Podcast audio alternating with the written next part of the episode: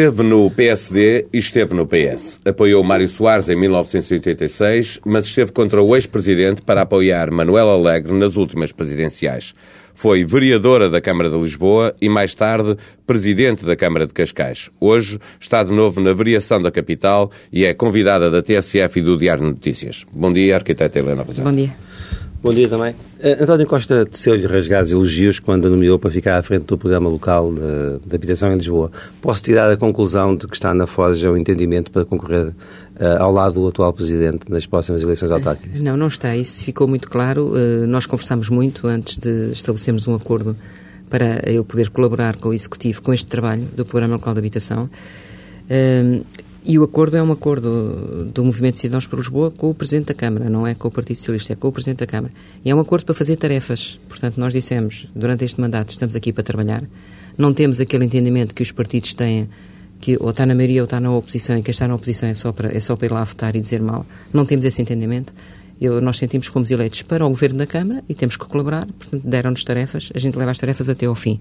Mas isso não implica uh, qualquer espécie de aliança eleitoral, até porque, e essa questão é muito importante, uh, talvez as pessoas não saibam, os movimentos de cidadãos podem candidatar-se às autárquicas, mas há uma coisa que não podem fazer, que é coligações. As coligações, nos termos da Constituição e da, e da legislação portuguesa, só, só podem ser entre partidos. E, portanto, o movimento de cidadãos só pode comparecer sozinho. Uh, uh, ou então esses, esses ou então desfaz... podem, podem desfazer, desfazer-se e integrar as listas. Pois, mas isso um não partido. é o nosso objetivo. Nós entendemos precisamente que os partidos estão muito fechados, que a nossa experiência como movimento de cidadãos, de cidadãos em Lisboa tem sido bastante interessante. Eu tenho muitos convites sempre para ir a vários pontos do país onde há grupos de pessoas a pensar constituir movimentos de cidadãos nas próximas autárquicas, a perguntar-nos como é que a gente fez, como é que é o trabalho, que, que resultados é que temos. E penso que isto pode ser também uma forma de refrescar a democracia. Mas já tem uma ideia clara do que é que vai acontecer uh, à, medida que se for aproximando das eleições, ou seja... Em, em relação uh, a nós, relação completamente, a... completamente do ponto de vista dos, dos cidadãos por Lisboa, uh, entre o... Vai concorrer, vão vamos, concorrer de novo vamos, sozinhos? Vamos concorrer de novo sozinhos, com a, com a força que os cidadãos nos derem. Temos outra condicionante que é muito importante, nós, eh, para concorrermos, temos outra vez que ir recolher assinaturas 5 eh, mil para podermos apresentar-nos. Portanto, o movimento Será hoje mais fácil, com certeza. Eu espero que sim, mas eh, apenas Está mostrar... completamente fora de causa que a senhora possa integrar uma lista do Partido Socialista? Completamente Ou do fora, Bloco de Esquerda? De qualquer partido, completamente fora de causa. Mas isso é uma questão de vontade minha. Uh, já houve movimentos, quer do, do próprio António Costa, nesse sentido. Uh, o Francisco Louçã deu a entender, nunca, nunca chegámos a conversar, enfim, explicitamente, mas deu a entender que o Bloco de Esquerda poderia ou apoiar o nosso movimento de cidadãos ou outra solução qualquer. Isso, isso não, não foi para a frente. Não foi para a frente. Mas isso já aceitaria? Não, vamos lá ver uma vez constituído o movimento de cidadãos, e ele só existe quando a gente tiver as assinaturas, se algum partido entender, dizer às pessoas nós não nos candidatamos porque achamos que estes senhores valem, merecem o voto e convidamos as pessoas a votarem nele, isso é perfeitamente livre, isso não, para nós não tem problema nenhum. Agora também temos consciência que os votos não têm dono, como dizia o Manuel Lega nas presidenciais. Portanto, mesmo que uma direção de um partido diga aos seus eleitores, entre aspas, vão votar ali, eles podem votar noutro sítio qualquer. Portanto, as pessoas são livres. E acho que o mais importante nas eleições, em todas, e nas autárquicas ainda mais, é saber eh, o que é que se propõe, quem são as pessoas que são o rosto das propostas e até que ponto é que os eleitores querem que essas pessoas fiquem eleitas. Se não tivesse havido eh, o, momento, o movimento Manuel Alegre nas, nas últimas presidenciais, também não teria havido o movimento de cidadãos por Lisboa? São fenómenos distintos, mas o movimento de cidadãos que se constituiu para a candidatura do Manuel Alegre abriu caminho, foi pioneiro. Eu, na altura, escrevi isso em vários jornais e defendi que estávamos a, a assistir a uma reorganização pioneira da, da política em Portugal e, portanto, eh, deu-nos ideias, evidentemente, sendo que, nos termos da nossa legislação, para concorrer eh, às presidenciais, as, as candidaturas são unipessoais. Uma pessoa pode concorrer, não, não tem que ser apresentada por partido nenhum, e, e foi o que aconteceu com o Manuel, Manuel Alegre. Para as autarquias, podemos ser grupos de eleitores. Precisamos de assinaturas, mas podemos aparecer independentes com grupos de eleitores. Para as legislativas, essa hipótese está, uh, nunca foi aceita pelos partidos. Portanto, os partidos têm um monopólio absoluto dos lugares no Parlamento. Deixe-me voltar a Lisboa. No, no, início dos anos 90, a grande bandeira da esquerda, uh, que ganhou as eleições em 89, uh, numa coligação PSPC, foi a de recuperar habitantes para Lisboa. Reabilitando as casas. Passado 20 anos, parece que está quase tudo na mesma. Eh, este plano, acredita que este plano que, é, o que vai é viabilizar tanto, essa meta? O problema poderá não ser tanto recuperar pessoas, porque as pessoas que foram saindo, foram saindo pelas mais diversas razões. Ontem foi divulgado um estudo de opinião que nós mandamos fazer para o Programa Local de Habitação, que mostra que a primeira, a primeira razão de escolha do local de residência, ao contrário do que muitas pessoas pensarão, é o problema de ficar próximo de familiares. E isto tem muito a ver, isto tem muito a ver com o facto de em Portugal uh, o Estado de Providência não funcionar muito bem e o apoio às famílias, sobretudo para quem tem crianças e crianças pequenas e uh, passa muito pelo, pelas famílias, quer dizer, as, há é famílias providência, portanto as pessoas gostam de ficar próximo das redes familiares porque resolvem o problema dos filhos mais pequenos ou, enfim, o seu dia-a-dia -dia tem mais apoio. Agora, uh, hoje, o que nós temos é este paradoxo absoluto. Em Lisboa, de, de cada década que, que, passa, temos cada vez mais casas, devemos estar com mais de 300 mil fogos na cidade de Lisboa, mas também temos perto de 40 ou 50 mil fogos vazios. E, entretanto, temos cada vez menos gente. Portanto, mais casas e menos gente. Este é um paradoxo que tem que se resolver. Não Como? sei se vamos recuperar pessoas, mas podemos cativar novas camadas populacionais para, para tentar uh, residir em Lisboa. Eu, o meu grande, enfim, há vários, Sim, uh, vários, várias camadas. que saíram, mas é trazer novas pessoas. Novas para, pessoas. E há uma coisa que eu acho que as pessoas também não têm muitas vezes a consciência disto. Lisboa, uh, hoje, é uma cidade que tem mais de 100 mil estudantes universitários. População jovem. População jovem que a maior parte dela não tem residência em Lisboa. Uns ainda têm os pais que moram em Lisboa, mas é uma minoria, e a maioria vive também na periferia, em casa dos pais, ou está a organizar a sua vida. É, é para mim, essa é a, a grande uh, oportunidade da cidade, é uh, conseguir resolver a questão habitacional desse público jovem, porque são aqueles que se poderão vir a fixar, seguramente. Como é que nós podemos fazer isto? Há, há muitas maneiras, mas eu penso que o, o grande tema vai ser as casas vazias, criarem-se condições, e elas não podem ser criadas só pela Câmara, também têm que ter apoio governamental e legislativo, criarem-se condições para que as pessoas que têm casas vazias e que não as colocam no mercado de arrendamento por falta de segurança, porque têm medo que depois os inquilinos não paguem, depois não os conseguem tirar de lá ou que estraguem e tal, que haja um mecanismo que dê segurança e confiança, que pode ser, por exemplo, um seguro, já, isso já é um tema que já está a entrar e que ainda ontem na conferência, responsáveis da administração dizem que é possível criar um seguro de renda que permita ao senhorio ter mais confiança. Resumidamente, como é que, como é que diria, quais são as grandes conclusões deste estudo, de sondagem que mandou fazer sobre, sobre a habitação em Lisboa? As, as, conclusões, por um lado, uh, uh, a sondagem é, é, é, por entrevista telefónica, telefone fixo, portanto, isto já restringe um bocadinho uh, o universo. Mas de, de, dos resultados da sondagem, nós vemos que o grau de satisfação com a cidade de Lisboa, apesar de tudo, é elevado e há uma pequena percentagem de pessoas que estão muito insatisfeitas com a cidade. E nas razões de porquê é que estão insatisfeitas, que isso é muito importante para nós que estamos na Câmara perceber, também é muito relevante aparecer à cabeça a questão da poluição. Os problemas da poluição do ambiente urbano aparecem com, com muita força. Aparece com muita força também uma questão que ontem foi muito discutida. As casas não são acessíveis. As casas que estão disponíveis não são acessíveis e, portanto, as pessoas estão insatisfeitas porque as casas são caras. Há gente que gostaria de vir morar para Lisboa, mas não vem morar para Lisboa porque as casas são caras. E aquelas que são mais baratas estão muito estragadas e muito degradadas. Portanto, aqui significa que temos que fazer um esforço para renovar o nosso parque habitacional com medidas eh, quer nacionais, quer autárquicas, e há muita coisa a fazer. Isso, temos aí muitas ideias sobre isso. No, no vosso trabalho na Câmara, eh, contabilizaram o número de propostas que apresentaram e, e, se houve muitas que foram aprovadas pela maioria ou apropriadas pela maioria? Não, isso eu agora não tenho as estatísticas, sei apenas que... Noção? Temos a noção que o Movimento de Cidadãos por Lisboa foi o, o, a força política que apresentou mais propostas, se descontarmos as propostas dos vereadores que estão no, no Executivo com os pelouros e que trazem as propostas dos serviços todas as semanas. Mas como força política eh, fomos de longe o que apresentámos mais propostas. Muitas vezes as propostas são aprovadas e têm alguma continuidade. Uh, por exemplo, propostas que fizemos ainda agora, uh, que é uma proposta importantíssima que as pessoas deviam saber. O, o, o, Orçamento de Estado prevê grandes benefícios fiscais para as pessoas que tenham casas uh, para reabilitar ou para arrendar nas zonas de reabilitação urbana. Mas as câmaras depois têm que delimitar essas zonas. Nós já uh, fizemos a proposta, já, já estão delimitadas na cidade de Lisboa zonas em que os proprietários, se arrendarem ou reabilitarem, podem ter isenção de IMI por 10 anos, isenção de IMT, haverá também descontos no IRS, descontos no IRC se forem entidades coletivas. Portanto, há aqui já uh, medidas concretas que nós propusemos Depois houve convergência, acabou por haver uma proposta conjunta e isso acontece muitas vezes. Já Outras vezes há propostas, por exemplo, aconteceram muitas, muitas, muitas vezes isso com propostas do vereador Manuel João Ramos na área da mobilidade. Ele apresentou propostas logo no princípio do mandato que não eram agendadas e depois, passados uns dias, vinham dizer: Bom, não vale a pena agendar porque isso já está a ser feito. E nós temos, ainda bem que está a ser feito, mas não é muito bonito uh, fazer isso sem, sem, sem, sem, se consultarem connosco, porque nós é que tivemos, digamos, a iniciativa. A iniciativa da Mas penso que o mais importante, e isso eu tenho dito muito às pessoas que trabalham comigo, o mais importante quando se está numa Câmara não é essa, essa contabilidade, quem fez mais, uh, quem, é, quem é que ganhou, quem é que perdeu. A minha contabilidade importante é o que é que a cidade ganha com o nosso trabalho. Para e, portanto, encerrar, se houver convergência, a cidade ganha. Para encerrar este capítulo da Câmara de Lisboa, que balança que faz da, da, da, gestão de António Costa nestes dois anos de, de mandato intergalar?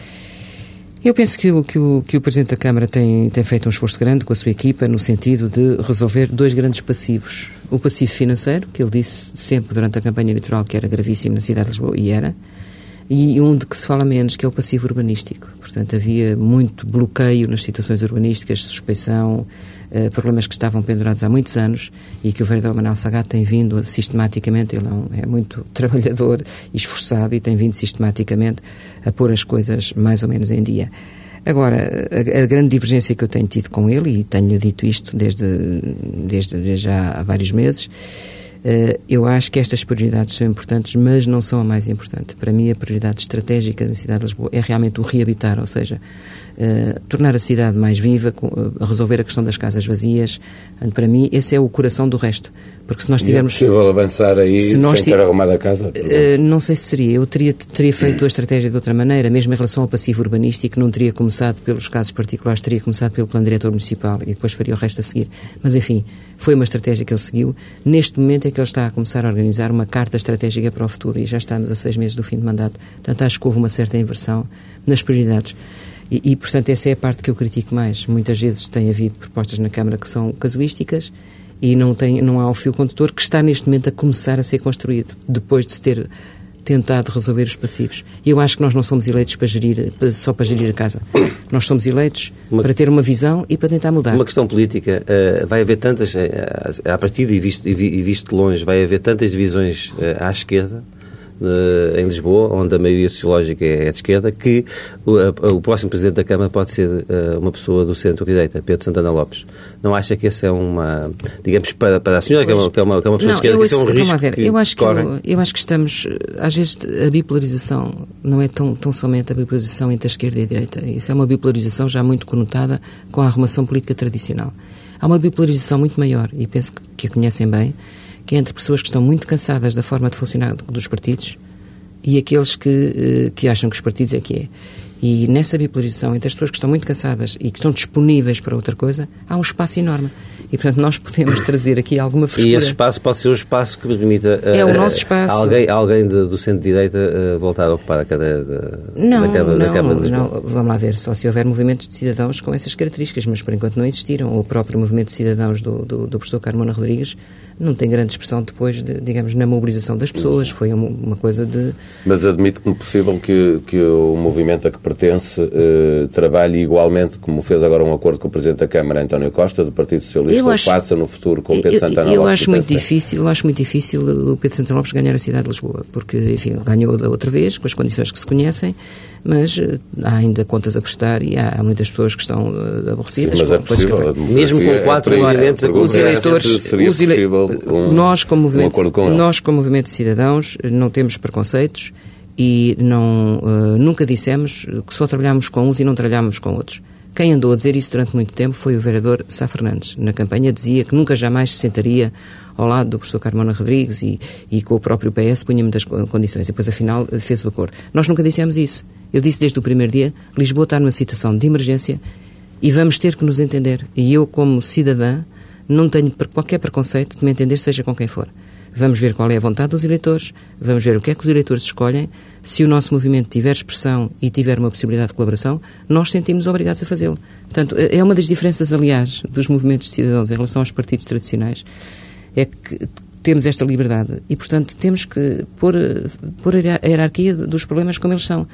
As questões da cidade de Lisboa, do nosso ponto de vista, estão acima de algumas diferenciações uh, partidárias que às vezes nem, nem, correspondem a diferenças programáticas assim tão grandes. Correspondem mais a personalidades, maneiras de ser. Evidentemente que há temas em que a bipolarização é muito grande, mas há outros temas em que não é. Eu tenho visto isso no trabalho que faço com a Assembleia Municipal. Muitas vezes encontro junto de deputados municipais do PSD uma grande convergência. Há presidentes de junta do PSD que estão a fazer um excelente trabalho, dos outros partidos também, mas há presidentes de junta que estão a fazer um excelente trabalho junto da, das populações. Neste momento há uma crise social gravíssima. E porquê é que não havemos de colaborar? Eu não tenho nenhuma inibição.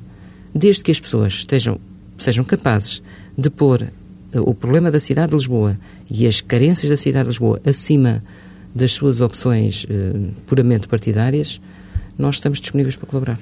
Aqui, Helena Roseta, acredita que o PS virou à esquerda depois do último Congresso? Ah, eu já outro dia disse entre amigos que isto não sei se virou à esquerda nem se virou à direita, tenho a impressão que tem os piscas avariados, porque a gente não consegue perceber, é um bocado errático. De vez em quando aparecem umas coisas assim, agora vamos virar à esquerda. Isto não é assim. Mas há marcas há, há que são de esquerda. O, há marcas de uh, Casamentos entre pessoas do mesmo são, sexo. São de esquerda na área dos... fiscais para a classe média. Ainda combate às offshore. Isso dos benefícios fiscais para a classe média. É uma ainda, promessa, obviamente. Ainda não os vi. O que vi foi uma conversa de que iriam diminuir as deduções para os ricos, mas também não sabemos muito bem o que é que são os ricos para, para, para o atual governo. O que eu tenho visto é, até agora, o que eu tenho visto é os grandes benefícios dados pelo governo à banca e a pessoas e a grandes, e a grandes enfim, capitalistas é a expressão, a grandes investidores nacionais a dar-lhes tratamentos privilegiados que o cidadão comum não tem. Portanto, os factos não provam, não, não, não, vão, não estão de acordo com o discurso. O que eu acho que, é, que, é, que, seria realmente uma, uma certa re, reorientação do PS para a esquerda seria uh, nas, nas, nas, lutas políticas, nas lutas, lutas sociais, saber de que lado se está. E tenho visto o PS muitas vezes do outro lado, do lado, do lado da direita, com o grande apoio da direita. Esta crise é uma luta de classes, na sua opinião? Não, é o regresso da luta das classes. Não é o regresso da luta de classes, mas esta crise mostra a falência completa do, enfim, das soluções neoliberais, isso já tem sido dito por toda a gente. O próprio Alan Greenspan, que era o presidente da Reserva Federal Americana, veio dizer enganei-me. Portanto, o, durante, durante 20 anos, desde o Reagan, vivemos sob o dogma de que o mercado resolve tudo. E os mercados não resolvem tudo. Os mercados, quando desregulam, podem provocar problemas gravíssimos e vimos o que aconteceu com o mercado financeiro. Portanto, para uh, inverter isto é preciso políticas nacionais e, e, e, globais e europeias. Agora, numa luta em que de um lado estão as pessoas que estão a sofrer as consequências da crise e do outro lado estão as pessoas que provavelmente se aproveitaram dela, de que lado é que está o Partido Socialista? Nem sempre tem estado do lado certo. Vejam o caso Mas, do Código Laboral. E como é que viu o Congresso, uh, aqueles dois dias de conclave? Achei, achei uma coisa. Uh, não vou dizer uma missa, porque eu tenho formação católica e tenho respeito pela missa como, como um ato ritual dos católicos. Agora, achei uma coisa, uma cerimónia muito, muito virada para dentro. Olha, se para algum sítio o PS virou, evidentemente foi para dentro. E isso acho que no ano eleitoral era o único sítio onde eles não podiam virar. Teriam que virar para fora, teriam que virar para as pessoas, teriam que se identificar com. Nós estamos hoje com, com fraturas sociais gravíssimas. De vez em quando aparecem nos jornais. O seu jornal publica muitas vezes uh, conflitos, uh, bairros aqui e ali. Mas este é um conflito latente. As pessoas estão. Uh, há zonas e, e, e há camadas da população que estão muito revoltadas. As pessoas não aceitam. As pessoas compreendem que não se consegue resolver os problemas. Compreendem que não há dinheiro para tudo. Mas o que não aceitam é ver tanto dinheiro deitado em coisas que depois não se repercutem na qualidade de vida. Esta questão do tratamento preferencial dado à, ban à banca e, e, e, a certas pessoas pela Caixa Geral de Depósitos, as pessoas não aceitam isto e está a provocar uma revolta enorme. E acho que o PS não está a medir o grau da revolta, está-se a iludir um pouco com as sondagens que vai tendo. A revolta é muito grande. E, portanto, hum, acho que devíamos todos fazer uma reflexão e, era preciso estar mais atento às pessoas e, e, e, volto a dizer, saber de que lado se está. Outro caso em que eu acho que o PS se enganou completamente de lado foi o caso da luta dos professores. Não é possível sentir, enfim, tanta gente no país todo a, colocar uma questão tão grave como a questão do, do, do estatuto e, do, e da participação e, e do, papel do professor na reforma do ensino e depois fechar os ouvidos. Não se pode fazer isso. Um partido de esquerda não pode fazer isso. Uma das marcas do discurso inaugural de José Sócrates no Congresso uh, foi a, a, campanha negra a propósito do Crasso Pipode que ele diz existir.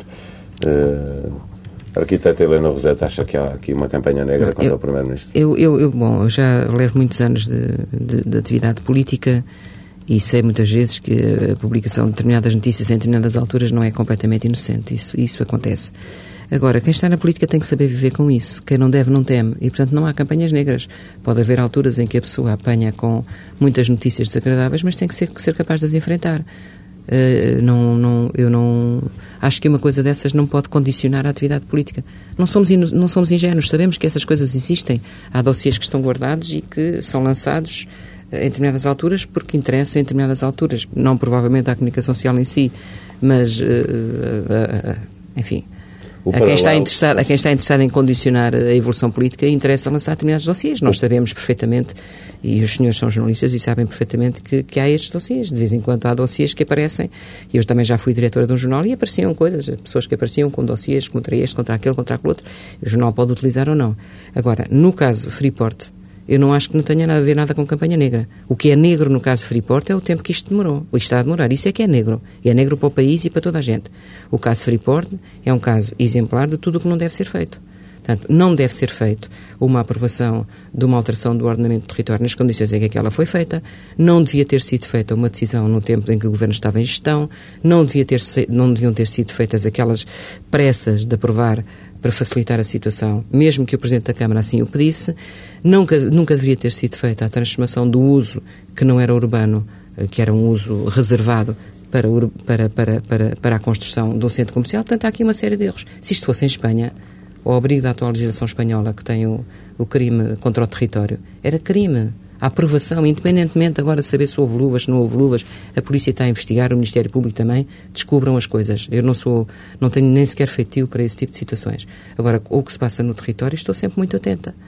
Eu tenho dito muitas vezes às pessoas, um milímetro quadrado, um milímetro quadrado, num mapa de um plano diretor de uma Câmara, que é feita à escala, aqui agora para os conhecedores, de um 25 mil, um milímetro quadrado, de uma, de uma linha que está desenhada no sítio, se a gente a desviar um milímetro quadrado, representa 125 mil euros se de um lado for não construído e do outro lado puder ser construído. Um milímetro quadrado. Estão a ver bem o pequenino que é. Portanto, é isto que se está a passar em Portugal. As alterações do território, feitas muitas vezes de forma muito codificada, muito pouco transparente, através da administração municipal e, e central e, e, até das CCDRs, sem que, sem que os cidadãos sequer se apercebam do que é que está a passar, tem levado a que haja enriquecimentos eh, súbitos, enriquecimentos de pessoas que tinham terrenos rústicos que de repente passaram a valer fortunas, nos quais não tinham investido absolutamente nada. Passam a valer fortunas porque houve uma Câmara ou um Governo que decidiu que ali se pode construir. E, esta, e este enriquecimento não é uh, apropriado pelo, pelo poder público, é apropriado pelo e privado. acredita que a lei alguma vez será alterada? Não tem, que ser, não tem que ser alterada, porque isto nós somos uma exceção, nós somos uma exceção. Em todos os países da OCDE, esta que se chama mais-valias urbanísticas, por definição, ou são integralmente públicas ou são parcialmente públicas, mesmo nos liberais Estados Unidos. Estas uh, mais-valias são apropriadas uh, pelo Estado. Uma parte, pelo menos. Em Espanha, suponho que é cerca de 20% e é por lei que terá que vir à mão do Estado. Em Portugal, não. 100% pode ir para o privado. Portanto, tem pessoas. O SPIN, o SPIN, Projetos de Interesse Nacional, feitos em zonas de reserva natural. Então, por exemplo, estou a pensar um no Algarve suspende-se um plano diretor para numa da zona de reserva se fazer um hotel de seis estrelas e depois diz que aquilo é um projeto de interesse nacional. Um hotel de seis estrelas. Estão a brincar comigo? E aquilo representou uma multiplicação de valor que é daquilo, da ordem que eu vos disse. Pode, pode ser uma multiplicação de 200, 300, 400, 1000% de um dia para o outro. Isto é uh, um escândalo em Portugal. Isto é um escândalo. Eu fiz as contas de todo o território português que de 1985 até 2000 era rústico e passou a ser construído, deduzindo as estradas e os equipamentos públicos, quanto é que isto valeu em termos de mais-valias, e cheguei à conclusão que entre 1985 e 2000 a transformação do território, por esta razão, representou 4% do PIB. Foi este o enriquecimento que foi parar à mão de particulares. Porque temos uma lei absolutamente iníqua. Deixe-me voltar à política. Um, já decidiu em quem vai votar nas próximas uh, eleições legislativas? Não decidi e não tenho em quem votar. E o meu drama não é só meu. Muito... Está à espera da evolução do PS? Estou à... não, não só do PS. Eh, eu estou olhando para todos os partidos. Agora, há muita gente da minha geração e, sobretudo, da geração das minhas filhas, pessoas que têm hoje 30, 30 e tal anos, que não se revêem em nenhuma das opções que estão aí. E mesmo é um... o Bloco de Esquerda? Mesmo o Bloco de Esquerda. Uh, eu tenho muita consideração pelo Francisco Louçã e, e gosto eu de ouvir. Isso porque gosto de ouvir. Francisco exatamente como líder gosto do Bloco de, ouvir, de Esquerda, gosto admitiu apoiá-lo. Gosto de, de ouvir, tenho muita consideração por ele, mas muitas vezes não estou de acordo com as posições do Bloco de Esquerda. Portanto, o Bloco de Esquerda muitas vezes apresenta propostas, mas depois não dá o passo de assumir a responsabilidade de estar no poder para as desenvolver. E, portanto, aqui eu acho que o Bloco de Esquerda também tem que fazer este, tem que dar este passo. estamos no, no, limiar do novo, do, novo uh, do, do redesenho do, do, mapa partidário português? Não sei se isso, se isso, vai acontecer. O que eu sinto é que estamos no limiar de um, de um grau de abstenção uh, para cima de todos os máximos. E é isso que é perigoso para a democracia. E, portanto, ou os partidos são capazes, até às eleições, uh, terem consciência disto e apresentarem propostas que, que, que nos deem conforto para votar eh, no partido em que, se, em que mais se acredita, ou no líder que mais se gosta, ou fazem isso, ou eu, tenho, eu estou muito apreensiva, porque acho que há condições de revolta social, desencanto com os partidos políticos e crise, pessoas que estão a viver muito mal, e a mistura destas três condições é perigosa. E como é que explica que, mesmo assim, o Partido Socialista apareça à, à, frente em todas as sondagens e muito perto da maioria absoluta? Não sei se isso muito perto corresponde à verdade. Dá-me a ideia que há uma certa inércia e que as sondagens não estão a refletir a verdade. Fazendo o paralelo, por exemplo, com, com a campanha presidencial, eu recordo-me que as sondagens relativamente ao Manuel Alegre não davam nem pouco mais ou menos eh, o resultado que ele teve. E foi só no fim, quando vieram os barómetros diários, é que aquilo disparou. E, portanto, eh, muitas vezes tenho a impressão que as próprias sondagens também precisavam de algum refrescamento. Sente-se bem como independente ou gostava de ter um partido onde as suas ideias e, e ideias de pessoas como o Manuel Alegre fizessem caminho? Vamos lá ver. Eu, neste momento, estou, sou independente, mas tenho movimento. Portanto, eu sinto muito bem com o movimento. Eu não me sinto bem quando, quando estou como independente sozinha, porque acho que para quem gosta de intervir, como eu gosto, e o próprio Manuel Alegre e muitas outras pessoas gostamos de intervir e dar um contributo, quando se está sozinho, a pessoa fica muito limitada. E, portanto, não tem possibilidade de intervenção. Agora, se há um movimento como nós temos, tem sido uma experiência muito rica para nós. Uh, a lógica que nós temos, que é de facto uma lógica de liberdade e de estudar as propostas e as, e as, e as, enfim, as políticas pelo seu mérito próprio é tão diferente da lógica partidária que dá, que dá muita alegria. Quer dizer, nós mas continuamos a ter. Influenciar na Assembleia. Uh, influenciar ou, na Assembleia ou, ou influenciar Ou há uma alteração da lei que permite que os movimentos se candidatem pois, também ao... Mas para já, estar a construir, também é importante, estar a construir soluções eh, na, na política local. Imagino que hoje à amanhã apareciam movimentos com características deste género um pouco por todo o país, um pouco por todo o país podiam, podiam talvez constituir uma rede, podia ser um passo interessante, podíamos construir uh, políticas novas de outra maneira. É preciso encontrar caminhos novos. Estamos todos queixando que os partidos, não sei quê, não respondem. Bom, vamos procurar novos caminhos. Eu há muitos anos faço esta análise. Os partidos são organizações que eu chamaria de segunda vaga, são organizações de pirâmide que tem a ver com o tempo em que a sociedade se organizava em hierarquias, como o exército, como a igreja, como as grandes organizações empresariais e os partidos políticos. Há um chefe, há uma disciplina e as bases obedecem. E a sociedade hoje não funciona assim. E os senhores que estão na comunicação social sabem bem que a sociedade não funciona assim. A sociedade funciona em rede, com inúmeras uh, uh, emissões de, de ondas e de energia de vários polos, e nós ainda não encontramos organização política para a rede. E, portanto, estes movimentos sociais ou movimentos de, de, cidadãos que estão a testar, que estão a testar novas formas de organização, são para mim uma grande oportunidade de pensar como é que nos podemos vir a organizar no futuro. As, as, eh, neste, neste ano em que vai haver três atos eleitorais, as, eh, as, primeiras eleições são as eleições europeias. O único partido que até agora definiu uh, o seu cabeça de lista foi o Partido Socialista. Não, há um outro partido, há um movimento, não, e há, e há os... O MMS? Isso, não, não, o MMS não sei se já definiu. Dos, dos, grandes partidos, digamos Não, mas assim. o, o, movimento Esperança Portugal também definiu Laurindo Alves. Sim, Pronto, uh, mas dos grandes partidos foi o PS, Vital Moreira. É, é um bom candidato. É um bom, é um bom candidato. Portas. Eu não, não sei se o Vital Moreira irá conseguir eh, fazer o pleno do eleitorado socialista. Acho que foi uma escolha, talvez também mais uma vez, um pouco tática. Era preciso tal coisa, dar, o sinal, dar o tal sinal de esquerda. Portanto, a sua candidata é Laurinda Alves? Não, não, não, não, não, não temos, não, não, não digo eu, digo eu só por uma questão de honestidade intelectual, porque já foi apresentada. Sim, eu estava a falar dos grandes Pronto. partidos. Mas uh, grandes e pequenos, antes de um ato eleitoral, uh, eu, como, eu, como cidadã ponho-os todos igual somos livres de escolher. Acha importante que, que a estabilidade seja garantida com uma nova maioria absoluta, seja ela de quem for? As, experiências caso, que, as duas experiências que tivemos de maiorias absolutas em Portugal desde o 25 de Abril foram com Cavaco Silva e com José Sócrates e ambas caíram em erros, aliás, muito parecidos. Ambas caíram em erros muito parecidos, que são um certo tique de que, já que temos a maioria absoluta, a razão está sempre do nosso lado e, portanto, não aceitamos absolutamente nenhuma convergência, nenhuma colaboração das outras forças políticas. Eu acho isto um tique autoritário uh, e arrogante. E, e, são as duas palavras que se usaram relativamente a Cavaco Silva quando ele era Primeiro-Ministro e são as duas palavras que estão a surgir relativamente a José Sócrates quando ele é Primeiro-Ministro. Portanto, eu acho que isto é negativo. Acho que esta, esta ideia que precisamos ter queimando é uma ideia salazarenta que não me interessa nada. Precisamos de pessoas que saibam decidir com certeza, mas há formas de decidir uh, mais alargadas e mais abertas. Eu tenho como referência hoje, vamos ver o que é que ele vai conseguir fazer, mas penso que a grande referência mundial para essa nova forma de agir é o Presidente Obama. O esforço que ele tem estado a fazer para conseguir ter alguma convergência, e tem sido muito criticado pelos seus apoiantes por isso, conseguir ter alguma convergência com pessoas do outro, do outro lado, tradicionalmente. Ou seja, procurar soluções em que o conjunto dos americanos se possam reconhecer. Eu, à minha pequeníssima escala, não, não, tenho, não posso comparar com o Presidente Obama, como é óbvio, mas à minha pequeníssima escala, que é a cidade de Lisboa, estou sempre a procurar soluções em que o conjunto dos lisboetas se possam rever. Isso para mim é mais importante falou, do que saber que falou, está Falou em Cavaco Silva, falou em José Sócrates, uh, falou em arrogância, penso. Uh, arrogância e autoritarismo, autoritarismo. são dois tiques que eu vi uh, em eh, ambos. Havia, havia medo também na, na atual sociedade portuguesa? Uh, vejo medo, vejo medo, vejo medo, mas não é o medo de, da polícia. Vejo, vejo medo, uh, medo do futuro, muita insegurança e medo de tomar posições que possam comprometer esse futuro. Medo de desagradar o chefe? Uh, muitas vezes, muitas vezes. Medo de, de, não fazer ondas. As pessoas querem não fazer ondas porque não fazendo ondas não têm problemas. Se começarem a fazer ondas, não sabem que consequências é que isso tem. Há muito pequeno autoritarismo instalado em Portugal, quer no público, quer em algumas empresas. Há muitos pequeninos autoritários convencidos que mandam só porque têm um lugar de chefia e tratam mal as pessoas. E eu posso falar da Câmara de Lisboa, tenho conhecido casos. As pessoas foram maltratadas com mudanças de variação. E é uma das coisas que afeta também a política em Lisboa. Muda a variação, mudou as políticas. Vem de novo, muda tudo outra vez.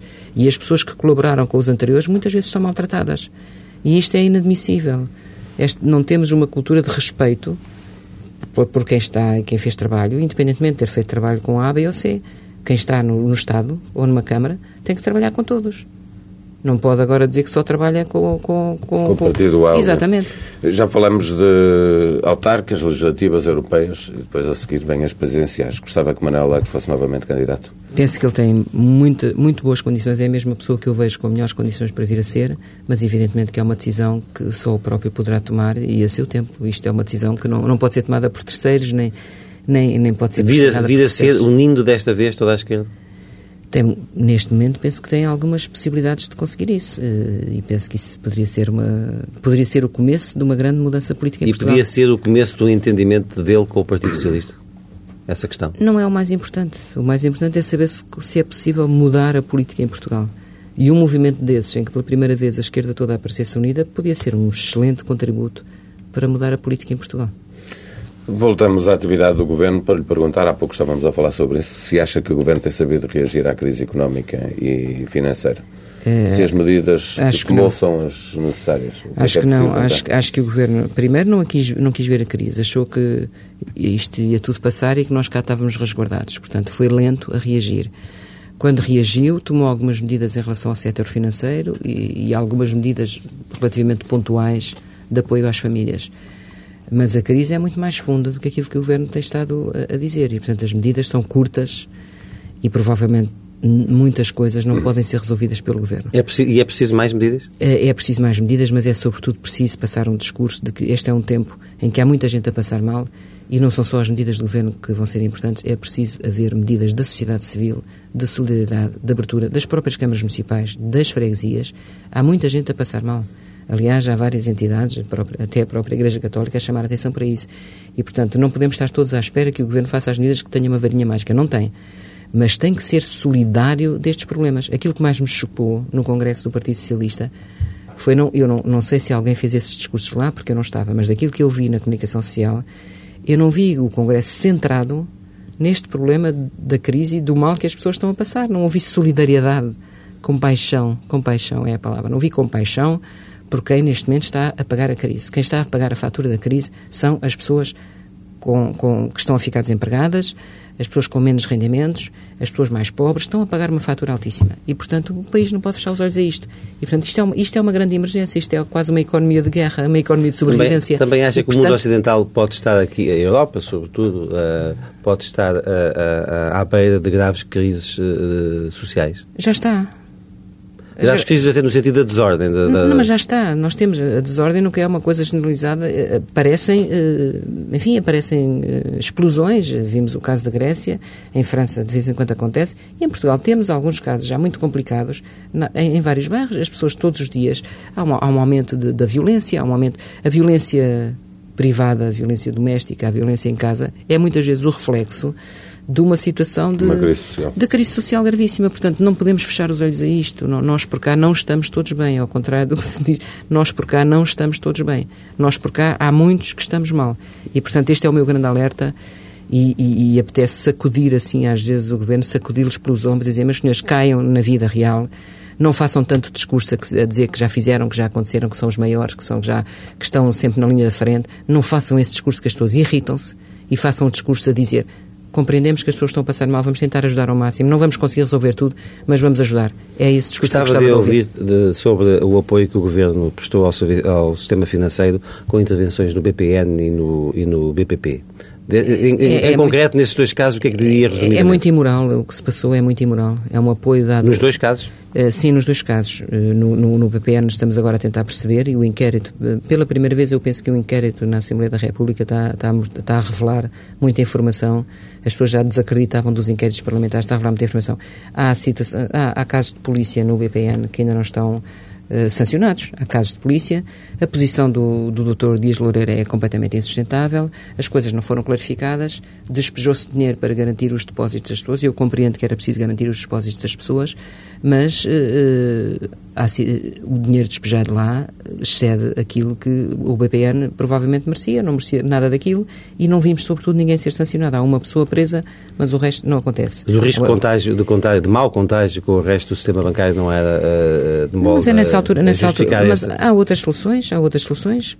O próprio Krugman defende nos Estados Unidos que em vez de estar a, dar avales e apoios financeiros e a despejar dinheiro nos bancos, nos bad banks ou nos bancos que estão com problemas, deve ser eh, feita uma nacionalização temporária, como foi feito na Suécia. É uma nacionalização temporária, toma-se conta do banco, limpa-se, limpa-se, limpam-se os, os, ativos tóxicos, resolvem-se as questões e depois devolve-se outra vez ao privado. A Suécia fez isso e com um grande sucesso. Portanto, e... temos que deixar de ter esse preconceito e, portanto, eu não sei se esta solução é a melhor. Eu não conheço suficientemente o setor bancário e o setor financeiro para me pronunciar em profundidade. Há pessoas que sabem mais que eu. Agora, como cidadã, uh, fico chocada por ver tanto dinheiro investido em situações uh, que são casos de polícia. E o caso do BBP? O caso do BBP ainda é pior. O caso do BBP ainda é pior. Porque houve ali, uh, para além de os depositantes, evidentemente existiam, mas eram menos, é um, é um caso de, de, um banco que fez gestão de fortunas de uma maneira completamente errada, perdeu, perdeu o dinheiro e nós não temos que estar a dar apoio uh, a pessoas que arriscaram, uh, arriscaram, perderam. Alguns deputados do, do, PS votaram ao lado da oposição para revogar as taxas moderadoras na saúde. Eh, este grupo de deputados, em que se destaca Manuel Alegre. Não é, este, não é as taxas moderadoras todas, é cirurgias e internamentos. Sim. Portanto, nas consultas elas mantêm-se. Agradeço a correção. Eh, eles devem exigir a José Sócrates uma alteração de posição em relação a esta e outras matérias. Vamos lá ver. A gente exigir... Como forma de continuarem ao lado do PS? A gente, isso pode sempre ser feito. Agora, eu penso que o que é relevante, há hoje uma entrevista do Manuel Alegre no Jornal Expresso, em que ele diz claramente que há determinadas questões de que não prescinde, nomeadamente as taxas moderadoras, a avaliação dos professores, o Código do Trabalho, uh, os serviços públicos serem encarados por uma ótica de serviço público e não de uma ótica de mercado privado e, e, que nestas questões não prescinde e, e, dá a entender que uh, tem tido conversações com José Sócrates e que estas questões são para ele, enfim, questões das quais não se pode prescindir. Eu espero que o Manuel Alegre uh, consiga ter a, a, força suficiente para levar o, o, Partido Socialista a inverter as políticas nesta área. Revê-se nestas, nestas reivindicações? Ah, revejo, revejo. Aliás, estive Acrescentaria outras? Uh, acrescentaria esta questão do, do Partido Socialista não ter um discurso, muitas vezes, do lado errado do problema eh, saber de que lado está. A necessidade de ter um discurso mais solidário e mais próximo de quem mais sofre. Acrescentaria por exemplo, na habitação, eu não posso aceitar, e isto tem acontecido com câmaras socialistas, eu não posso aceitar que um socialista deita abaixo uma barraca sem ter uma alternativa de habitação para a pessoa que fica sem casa. Isto não se faz. E um socialista não o pode fazer. E já vi isso muitas vezes. E já denunciei isto em congresso do PS. E, portanto, a questão da habitação, que me preocupa muito, vai voltar a estar na agenda. Continua a haver pessoas sem casa vai haver muita gente que não vai conseguir pagar as suas hipotecas, pagar ao banco, e vão, vão ser despejados das suas próprias casas. Isto é uma emergência social. De que lado está o Partido Socialista, pergunto eu. Acredita que no final uh, Manuel Alegre e o Partido Socialista vão entender-se? Não faço nenhuma espécie de prognóstico. Isto é, é acho que é difícil. Uh, acho que para o próprio Manuel Alegre é um momento de, de uma grande carga de responsabilidade, mas com, com o peso político que ele tem e com o espaço político que ele representa, e que, se, e que se viu nas presidenciais que era um espaço muito amplo e já depois disso se viu nas iniciativas da, da esquerda, que é um espaço que é alargado, esse espaço político uh, o Partido Socialista não, não, o, deve, não o deve desprezar, nem, nem fingir mas, que não conhece. Só, mas faz Portanto, sentido, sendo ele militante do PS, que não vá ao Congresso e depois esteja nas iniciativas de convergência de esquerda, onde o Bloco tem grande força. E que faz completamente sentido, ele não era delegado eleito, e ao Congresso fazer o quê? Bater palmas? Eu acho que aquele Congresso. De, com certeza, para quê? Para quê eles não ouvem. Quantos votos é que houve contra a moção de José Sócrates no Congresso? Um. Um, um voto contra. Um voto. Eu teria vergonha, se fosse líder num partido com 1.600 pessoas numa sala, ter um voto contra. Há qualquer coisa de muito errado. Isso é pior do que qualquer mas discurso. A, mas a culpa é do secretário-geral. É da atitude. Essa, essa, essa não, é, é, do de... clima, é do clima que se instalou. É do clima que se instalou. As pessoas têm eleições este ano. Há três eleições este ano. A quantidade de pessoas que lá estavam, muitos deles querem ir para as listas. Ou para as listas locais, ou para as listas... Portanto, esse medo de perder não, lugar nas listas claro, é condicionou o Congresso. Claro, claro. Estão ali para ver se... E se votam contra, evidentemente ficam de fora. Até nem eu, Sócrates, tem qualquer influência nisso. É depois a conselhia lá da terra deles, que se viram que eles votaram contra a moção do secretário-geral, este já não vai. Isto é assim que funciona nos partidos e é isto que é inaceitável e é por isso que há pessoas que não aguentam, como eu. Eu não aguento esta lógica. Eu, da outra vez, no outro congresso, também votei sozinha. Fiquei lá sozinha, toda a gente a votar ao contrário. Digo assim, que é isto? Depois nos corredores diziam, ah, tens muita razão, mas nós não podemos votar contigo. Ah, por amor de Deus. Começou na política com o, P, com o PST, com Sá Carneiro, e já ultrapassou o PS pela, pela esquerda. Está a ficar mais revolucionário com, não, com a idade? Não, não, é que costumo ser ao contrário. Não, eu estou... Uh, eu, acho, eu acho que estou sempre no mesmo ponto. Eles é que foram andando. Eles é que foram andando. Vi-os vi desviar primeiro para a esquerda, depois para a direita. O PS era muito à esquerda, quando eu estava no PSD. O PSD em que eu estive, em 76, era um partido social-democrata de esquerda. As coisas é que à minha volta mudaram. Eu não quero dizer que eu não tenha mudado também, mas o que eu sinto é que os partidos se deslocaram muito. E sobretudo o que eu sinto, e isso é que é relevante, há muita gente eh, a quem aconteceu o mesmo que a mim, que não votaram sempre no mesmo partido, que têm dado o voto a partidos diferentes e que hoje estão desencantadas. E é essa gente que eu gostaria que não, que não baixasse os braços. Porque nós temos que ter capacidade de construir coisas novas, temos que ter capacidade, ou dentro dos partidos ou fora dos partidos, de abanar isto tudo e dizer, como diz o Presidente Obama, yes we can, nós podemos, sim, nós podemos, nós podemos mudar. Não é impossível mudar a política. Nós temos mesmo que mudar. E, portanto, eu escolhi este caminho, outros escolheram outros, mas há muita gente de quem sou solidária que, tem, que sente o mesmo que eu. Assim não dá. A gente assim não quer. Arquiteta Helena Roseta, bom dia. Muito obrigado por ter vindo à TSF e ao Diário de Notícias. Muito obrigado.